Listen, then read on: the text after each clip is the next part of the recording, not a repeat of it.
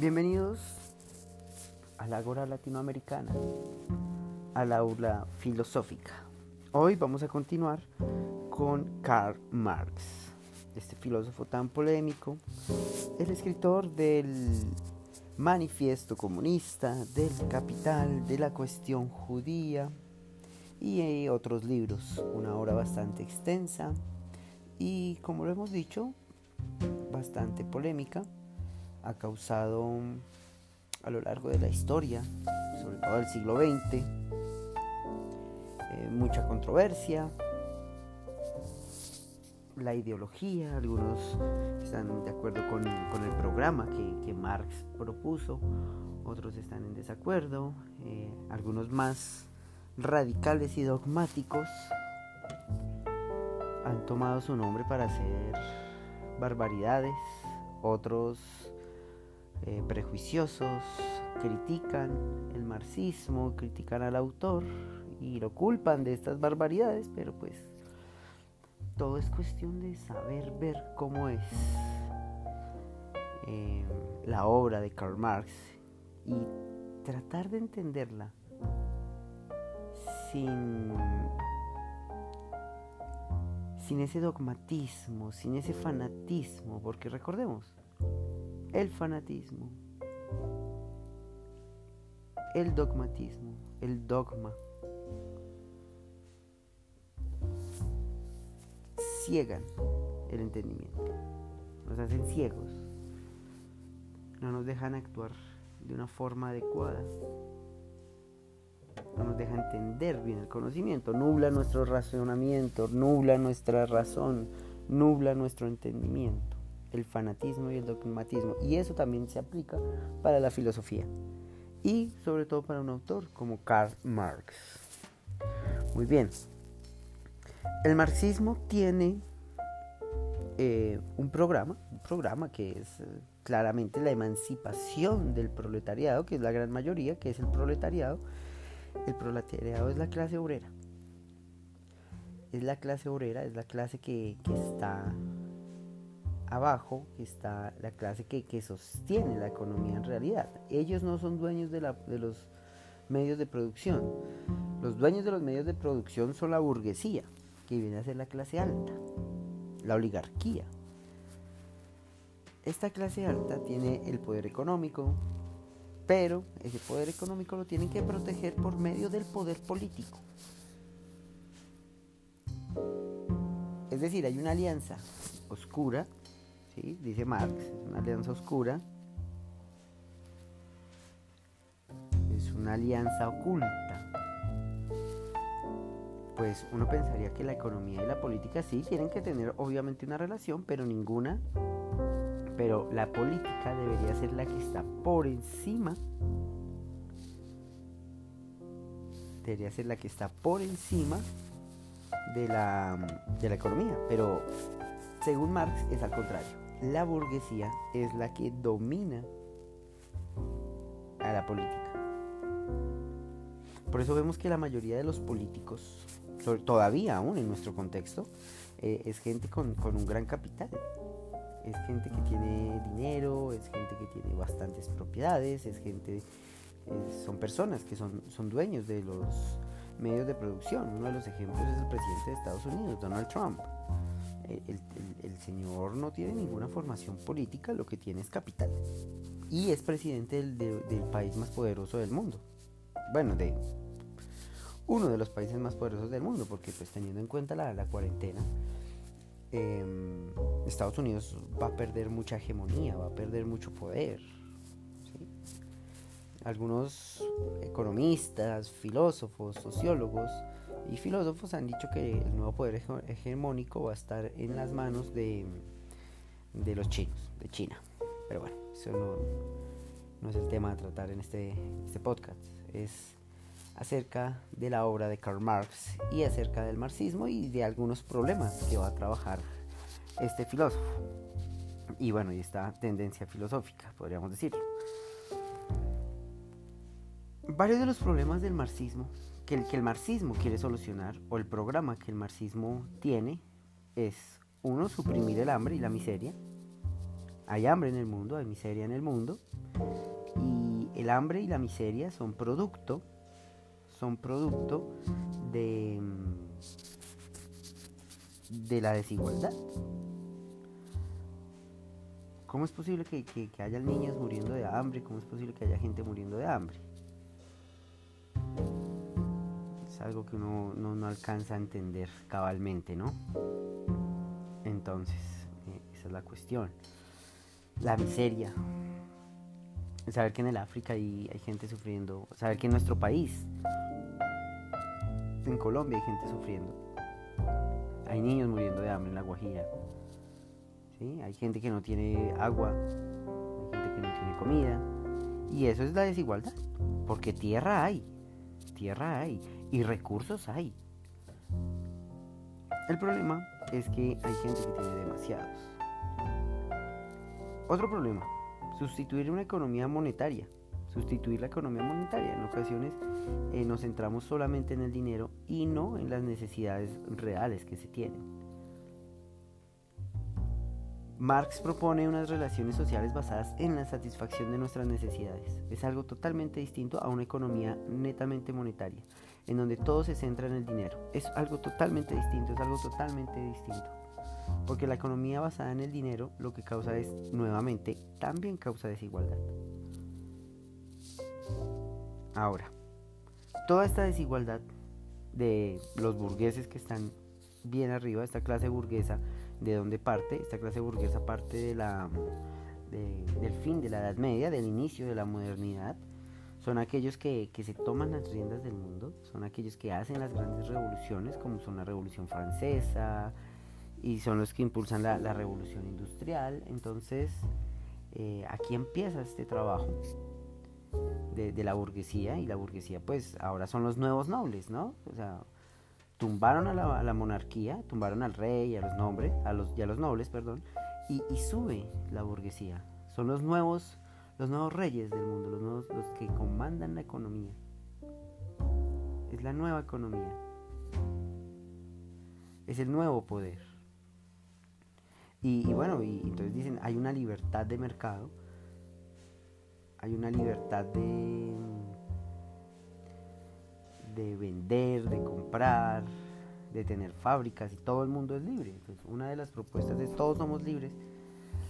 Eh, y el gran problema, y, lo va a decir Marx claramente ahí en el manifiesto, y también en cierta parte del capital, va a decir, hey, sí, sí, sí, sí, todos somos libres, muy chévere eso, todos somos libres, pero, pero, pero, eh, ustedes son más libres porque ustedes tienen más dinero y, ustedes van a quitar muchas posibilidades a los obreros de desarrollarse como seres humanos. Eso es lo que busca Marx eh, en su obra, que haya una igualdad y, que pues sí, tiene que desaparecer, para que exista igualdad tiene que desaparecer la burguesía. Y Marx dice, la guerra es producto de las burguesías. Y si nos ponemos a pensar, eh, en cierta medida tiene razón, porque las grandes guerras que han ocurrido, por ejemplo la Primera Guerra Mundial, Marx es antes de la Primera Guerra Mundial, él como que pronosticó todo eso. La Primera Guerra Mundial son, es, una disputa entre potencias, entre burgueses, entre países que querían colonizar, porque eso hace parte de la burguesía, eso hace parte del capitalismo, eh, colonizar otros países y robarle los, los recursos naturales para que sus fábricas sean más poderosas. Y Europa hizo eso, Europa fue y conquistó África esclavizó a los africanos para robarse todos los recursos. Bueno, ellos dicen que no fue robar, nosotros sí lo estamos diciendo las cosas sin eufemismos, igual que sucedió con Europa y Latinoamérica. Muchos dicen, no, no fue robar, fue, una, fue, fue la conquista, no, fue una invasión, ¿sí? fue un esclavismo. Entonces los europeos en el siglo XIX se meten a, a, Europa, a, a África, perdón, los europeos se meten al África y saquean el África y, en cierta medida roban todos los, los, recursos. O sea, esto es una barbarie. Y a partir de eso empiezan a haber disputas entre las potencias, que cuál quería conquistar más África, que, que los territorios, que no sé qué, y empieza una tensión, una tensión fuerte entre las potencias europeas, entre el imperio austrohúngaro, entre los rusos, entre los belgas, entre los franceses, entre los alemanes, eh, entre los, los, franceses, creo que ya los nombré. Pero bueno, empieza una tensión y eso va a estallar en la Primera Guerra Mundial que dejó miles de muertos, millones, perdón. Y la Segunda Guerra Mundial es consecuencia de la Primera Guerra Mundial. Y ahí están los dos grandes eventos bélicos, yo no diría del siglo XX, sino de la historia de la humanidad. Los dos grandes eventos bélicos, las dos grandes guerras de la humanidad han sido esas dos. Y entonces Karl Marx dice, vea, con, el, con, con la propuesta del comunismo, con la propuesta del socialismo, con la eliminación de la burguesía, la guerra se convertirá en algo innecesario, porque es que ya no va a haber gente tratando de luchar por tener todo el poder. Ya no van a haber esas potencias eh, burguesas que van a querer invadir otros países. Y entonces el concepto de nación va a cambiar, ya no va a ser eh, la nación y la nación, esta, esta nación es más poderosa que esta nación, no, sino que Marx eh, abogaba o quería más o, proponía que, que, la humanidad fuera eso, la humanidad, no, no países separados los unos a los otros, sino que fuera solo una. Que no hubiesen esas disputas. Entonces, chao la guerra. Otra de las cuestiones que hablaba, a partir de la eliminación de esto, es, obviamente se eliminaría la explotación. Ya no habrá hamburgueses, ya no habrán fábricas gigantescas que exploten a las personas y por lo tanto ya no va a haber opresión. La opresión va a terminar. No va a haber un sometimiento del rico, eh, que el rico someta al pobre, ya, eso va a dejar de existir. Y la enajenación, ¿qué es la enajenación? La enajenación es hacerle creer a la clase pobre, a, a los obreros, al proletariado, que lo que ellos hacen es justo y que está bien. O sea, creerse las mentiras de la burguesía. Obviamente esto implica abolir las clases sociales, es decir, se va a acabar, se van a acabar las clases sociales y al acabarse las clases sociales, y con esto que hablamos antes sobre el, final de la guerra y todo este cuento, entra un tema, un tema que a mí me parece muy interesante, que es el fin de las naciones. Lo que hablábamos ahorita, o sea, el, proyecto de Marx no solamente apunta a acabar con la burguesía, acabar con las clases sociales, sino que también apunta al, fin de las naciones. Es decir, pongamos un ejemplo. supongamos el proyecto de Marx empieza a darse. Entonces los países empiezan a convertir en socialistas. Esto lo, trabajaremos más adelante, cuál es el proyecto de Marx como tal, desde la dialéctica marxista, que se basa en la dialéctica hegeliana, ¿no? cómo ese paso del socialismo al comunismo va a hacer que desaparezcan las naciones. O sea, ya no va a haber una Colombia, ya no va a haber una Venezuela, ya no va a haber un Ecuador, ya no va a haber Brasil, ya no va a haber un Perú, sino simplemente vamos a ser una comunidad universal, podríamos decirlo. Una comunidad humana, sin países, porque es que esa división lo que causa es desigualdad. O sea, ya todas las fronteras en cierta medida desaparecerían. Ya no habrán fronteras. Ya no hay fronteras. Es bastante interesante. Otra de las cuestiones que, que Marx dice es, hay que asegurar, ¿sí? Que todas las premisas sociales se desarrollen en su potencial. En pocas palabras, que, que, que todos tengamos la capacidad de tener qué? Eh, buena educación, trabajo digno, alimentación, vivienda, que no seamos explotados. Eso es lo que busca, eso es lo que busca el marxismo, pero que esto sea para todos. Que sea para todos, no que sea para un grupo.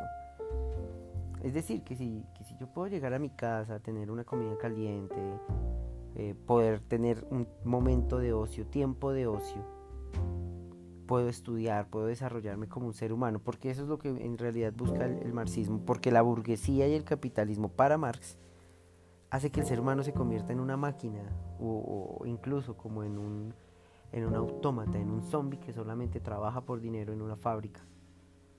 Lo que Marx busca y lo que el marxismo busca es devolverle la humanidad a ese ser humano. Suena redundante, pero lo que busca es eso. Devolverle lo humano al ser humano. Hacer que se desarrolle libremente. ¿Listo?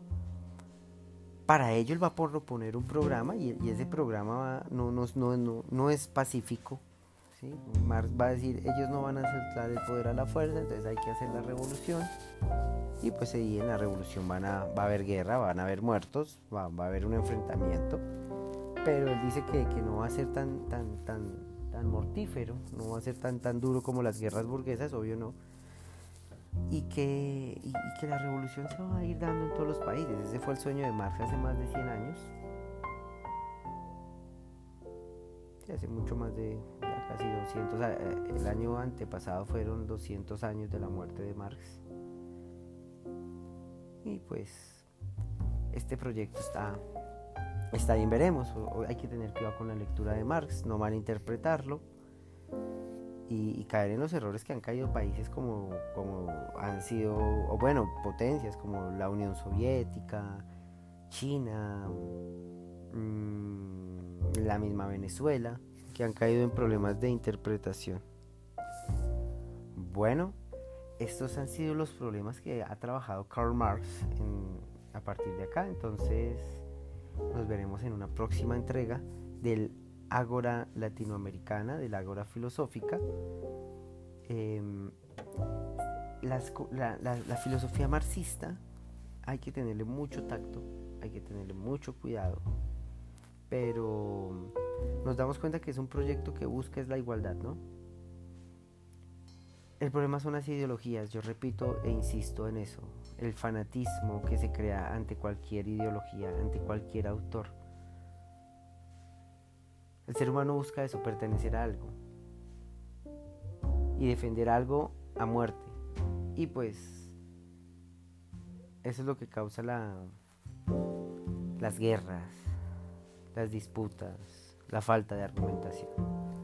Bueno, ahora sí me despido tengan un muy feliz día. Esto es el Ágora Latinoamericana.